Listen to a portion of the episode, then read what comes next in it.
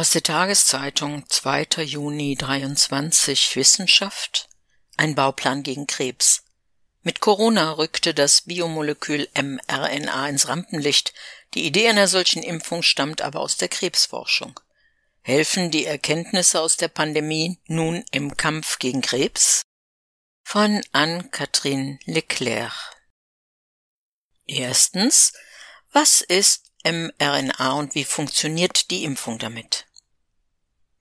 Messenger-Ribonukleinsäure, kurz mRNA, kommt natürlicherweise in unseren Zellen vor und überträgt dem Körper die Anweisungen zum Aufbau von Proteinen. Sie enthält die genetische Anleitung, wie die Aminosäuren in der richtigen Reihenfolge zusammengesetzt werden müssen, um das gewünschte Protein herzustellen.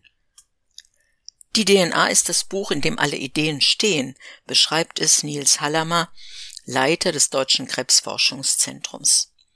Die mRNA kopiert aus diesem Buch die Baupläne dafür und gibt sie als Botenstoff an die Zellen weiter. Für die Impfstoffe wird die mRNA, also der Bauplan, im Labor hergestellt. Bei dem Covid-Impfstoff besteht dieser Bauplan aus einem Teil des Virus. So kann der Körper in Zukunft das Virus erkennen und Proteine erzeugen, die gegen Krankheitserreger schützen. Der Prozess einer herkömmlichen Impfung wird also umgekehrt. Statt die Struktur im Labor herzustellen und in den Körper einzuschleusen, gibt man dem Körper die Anleitung zur Eigenproduktion. Das Biomolekül ist hochempfindlich und zerfällt kurz nachdem der Körper die Information abgelesen hat. Zweitens. Was hat das mit Krebs zu tun? Auch wenn die mRNA-Impfung in der Pandemie das erste Mal in der Praxis getestet wurde, kam die Technologie nicht aus dem Nichts. Die Biochemikerin Katalin Caricot und ihr Kollege Drew Weissman erkannten bereits in den 1990er Jahren das Potenzial von mRNA als Bauplan, der eine Immunantwort gegen Krebs und andere Krankheiten auslösen könnte. Auch Ujur Sain der später das Biotechnologieunternehmen BioNTech gründete, experimentierte in den 2000er Jahren mit mRNA als Impfstoff. Die Technologie und das Wissen über vielfältige Einsatzbereiche waren also bereits vorhanden. Mit Beginn der Pandemie steckte die Welt aber erstmals viel Geld, Zeit und Arbeit in die Erforschung eines präventiven Impfstoffs gegen Covid-19. Das Resultat ist im Vergleich zu anderen Impfstoffen günstig und an die unterschiedlichen Varianten des Virus gut anpassbar. Das volle Potenzial der mRNA-Impfungen ist bei Covid noch gar nicht ganz ausgeschöpft worden, sagt Nils Hallammer. Gerade in der Behandlung von bestehenden Tumoren mit mRNA werde aktuell viel Hoffnung gesetzt. Drittens. Hat die Corona-Pandemie die mRNA-Forschung vorangebracht? Die Corona-Pandemie war ein beachtlicher Sprung für die mRNA-Forschung. Zuvor testete niemand die mRNA-Impfung am Menschen. Heute können mRNA-Impfungen in Deutschland und anderen Ländern in jeder Praxis geimpft werden. Zudem ist der Impfstoff günstiger und anpassungsfähiger als andere Impfstoffe. Aktuell geht die Nachfrage nach den Covid-Impfstoffen stark zurück und die Unternehmen müssen umsatteln.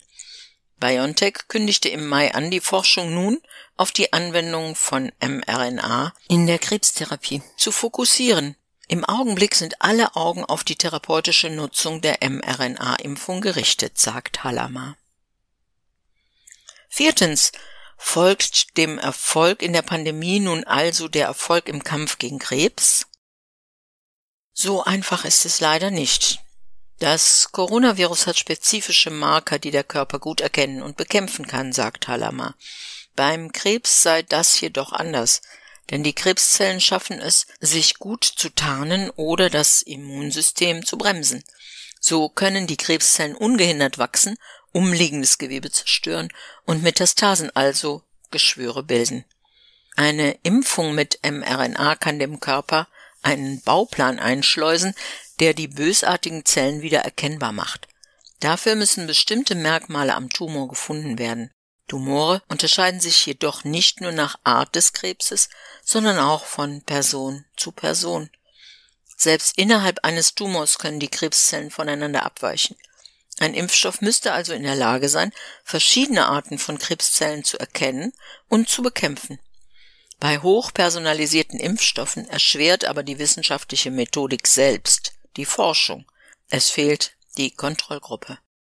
Einen Impfstoff vor Einsatz auf seine Sicherheit und Effektivität hin zu prüfen, sei aber unbedingt notwendig, sagt Hallammer. Fünftens. Warum wird die mRNA-Impfung gegen Krebs trotz dieser Hürden erforscht? Weil ForscherInnen hoffen, dass die Impfung als unterstützende Therapiemaßnahme gegen Krebs hilft. Aufgrund der Pandemie haben vor allem die Covid-Impfstoffriesen Moderna und BioNTech nun auch in der Erforschung der mRNA-Impfung gegen Krebs die Nase vorn. Moderna etwa veröffentlichte erste Ergebnisse im April.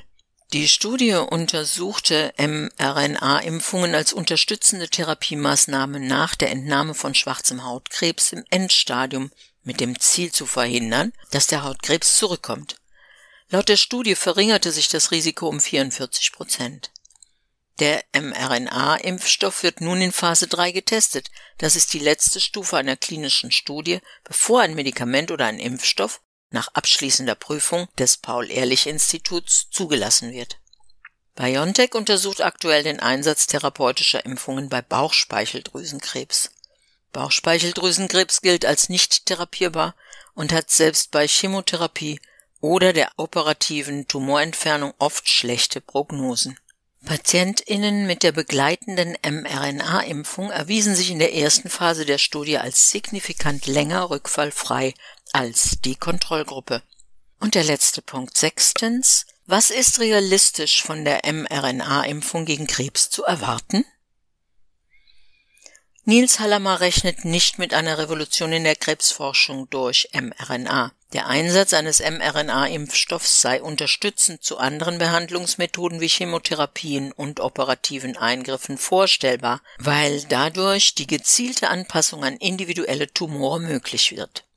Diese individuell angepassten Maßnahmen seien vergleichsweise schnell zu entwickeln und riefen bei PatientInnen geringe Nebenwirkungen hervor. Es bestehe aber weiterhin das Problem der fehlenden Kontrollgruppen.